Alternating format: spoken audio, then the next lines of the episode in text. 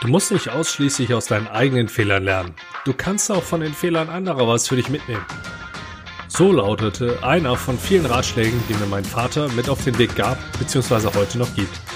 Diesen Ratschlag finde ich super, denn er erleichtert es mir, dir hier ein paar weitere Learnings aus den Fehlern anderer abzuleiten und dir somit zu besseren Verhandlungsergebnissen zu helfen. Welche das diesmal sind, hörst du bei mir im PM Podcast Besser verhandeln.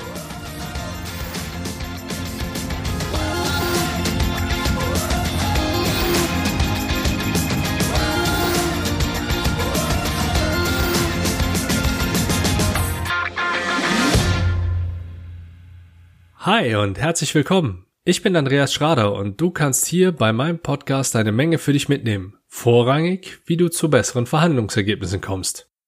Die Unternehmen, die von mir profitieren, werden aktuell immer größer und namhafter und leider auch etwas, naja, vorsichtiger, weshalb ich nicht mehr alle nennen darf. Wobei, sollst du auf Name-Dropping stehen, dann schreib mir einfach und wir werden dein Verlangen sicher befriedigen können.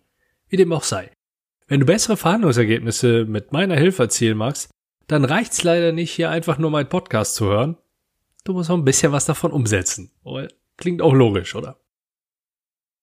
Whatever. In Episode 50 habe ich die Vertragsverhandlungen zwischen dem Fußballprofi Manuel Neuer und seinem Arbeitgeber, dem FC Bayern München, analysiert. Verschiedene Artikel, vorrangig aus dem Kicker Sportmagazin und der FAZ, sowie ein paar Zeilen, die ich bei Instagram aufgeschnappt habe, dienten mir als Quellen. Ob und inwiefern das, was da zu lesen ist, den Tatsachen entspricht, kann, will und werde ich nicht beurteilen. Artikel in der Presse sehe ich äußerst selten als 100% vertrauenswürdig an, denn wenn Profis verhandeln, dann wird auch viel über die Presse gesteuert. Dieses Thema hatten wir unter anderem in eben genau Episode 50 aufgegriffen. Nochmal kurz zur Wiederholung. Die Learnings, die du aus der ersten Neuer vs. FC Bayern Analyse mitnehmen konntest, waren folgende. Erstens, du kannst immer in Verhandlungen einsteigen ob das sinnvoll ist, steht allerdings auf einem anderen Blatt. Wenn du emotional zu stark eingebunden bist, dann solltest du nach Möglichkeit nicht selbst verhandeln, sondern einen Berater hinzuziehen. Wenn du der Entscheider bist, dann solltest du nach Möglichkeit nicht selbst verhandeln, sondern einen Berater hinzuziehen. Versuch immer den größtmöglichen Entscheider an den Tisch zu holen. Ankern funktioniert. Selbst bei einem Dementi kannst du noch ankern und Stelle niemanden öffentlich an den Pranger. Die Kommunikation ist immer positiv. Heute sollen noch ein paar weitere Learnings dazukommen und dann schauen wir doch mal, welche das sein könnten. Im August diesen Jahres, also 2020, erschien auf goal.com ein kurzer Artikel, der über die angeblichen Taten von Uli Hoeneß im Rahmen dieser Verhandlung berichtet. Die Verhandlungen zwischen den beiden Parteien waren zwischenzeitlich ins Stocken geraten, sodass Hoeneß, der sich normalerweise nicht mehr mit dem operativen Geschäft des Clubs beschäftigt, den Bericht zufolge dazu gezwungen sah, einzugreifen. Er telefonierte angeblich mit Neuer, um ihm einen Verbleib in München schmackhaft zu machen. So war die Aussage. Dort stehen für mich zwei relevante Sachen drin. Erstens, normalerweise nicht mehr mit operativem Geschäft beschäftigt, doch sah sich gezwungen einzugreifen und er rief Neuer an. Wobei das eine Interpretation ist, die ich gleich noch ein bisschen genauer erklären werde. Die beiden Punkte sind auf jeden Fall eindeutige Fehler, die in einer Verhandlung oft von guten Verhandlungsführern provoziert werden. Ich spreche in solchen Situationen von Forced Errors. Die Aussage, Verhandlungen stockten, es kam zum Stillstand der Verhandlung, bekommen wir mitunter häufig zu lesen. Eine Verhandlung zu unterbrechen ist ein, eine probate Taktik und im normalen weniger medienwirksamen Geschäftsleben keine Seltenheit. Ich bleibe immer noch dabei, dass Neuers Seite diese Verhandlung extrem professionell und sehr gut geführt hat und auch diese Schritte genau so geplant hat. Dieser Artikel unterstreicht das, denn eine weitere Taktik wurde hier sehr erfolgreich umgesetzt. Durch die Eskalation wurde eine höhere, wenn nicht sogar die höchste Instanz hinzugeholt. Und das ist absolut planbar. Wenn Sie diesen Preis nicht machen können, dann lassen Sie mich doch mal mit Ihrem Vorgesetzten sprechen. Hast du vielleicht selbst schon mal gehört, wenn nicht sogar schon angewandt? Wenn nicht, dann hör noch mal Episode 34, die Händchenaufbewahrung an. Diese Taktik kommt sowohl im Vertrieb als auch im Einkauf zum Einsatz und das zu Recht. Wenn die Gegenseite dann den Geschäftsführer oder den Abteilungsleiter mit den Tisch holt, ist man schön in diese Falle reingetappt. Das könntest du übrigens auch schon in deinen heimischen vier Wänden erlebt haben. Denn wenn Papa nicht will, dann gehe ich halt zur Mama. Nichts anderes wird auch hier dargestellt. Uli Hoeneß springt, wenn es denn so gewesen ist, aus diversen Gründen nahezu mit Vollgas in diese Falle. Er will das Ergebnis, also die Vertragsverlängerung, und hat das Gefühl, dass nur er das herbeiführen kann. Was selbst mit ein wenig Küchenpsychologie aus der Ferne diagnostizierbar ist, wird auch hier nochmals deutlich.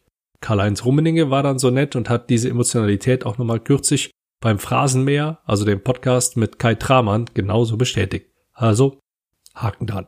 Neuer Seite wird diese Züge mit Sicherheit sehr gut kennen und ich bin mir ziemlich sicher und die Berichterstattung lässt mich auch zu dem Schluss kommen, dass dies ein fester Bestandteil dieser Strategie gewesen ist. Der zweite Fehler, den ich in den Artikel reininterpretiere, ist, Hoeneß zuckte zuerst. Ich kann mir nur schwer vorstellen, dass Neuers Seite ihn kontaktiert hat, um wieder Schwung in die Verhandlung zu bringen. Und das ist ebenfalls ein Forced Error. Wenn es zu einem Stillstand in einer Verhandlung kommt, dann heißt es abwarten, also Stand by Stress, so wie ich es gelernt habe. Das ist eine der wenigen Situationen, in denen nicht der erste Zug gemacht werden sollte. Derjenige, der diesen Zug macht, bringt sich in der Regel in eine schlechtere Verhandlungsposition. Das sagen meine Erfahrungen und sicherlich auch irgendwelche Studien, die mir die Herren Professoren und Doktoren vielleicht später wieder um die Ohren hauen werden. Die Learnings aus diesem Fall sind jedenfalls weitreichend. Im Rahmen der Vorbereitung wurden die Protagonisten richtig eingeschätzt und die Strategie inklusive der notwendigen Taktiken extrem gut und professionell gewählt und umgesetzt. Auch der Einsatz der Medien war sehr gut auf die Verhandlung abgestimmt und ich glaube bis heute daran, dass der Maulwurf auf seitens des FC Bayern von Neuers Seite ausgefüttert wurde. Das Resultat der Verhandlung ist ja mittlerweile bekannt. Manuel Neuer und der FC Bayern haben sich auf eine weitere Zusammenarbeit geeinigt. Es kam also trotz oder gerade wegen dieser Eskalation zu einer Einigung. Und von dieser scheinen beide Seiten zu profitieren. Ein sehr gutes Beispiel für ein tatsächliches Win-Win. Darüber hinaus kannst du auch noch für die Kommunikation eines Deals nach außen hin etwas mitnehmen. Dort wird Neuer zitiert mit Ich fühle mich in Bayern sehr wohl und heimisch.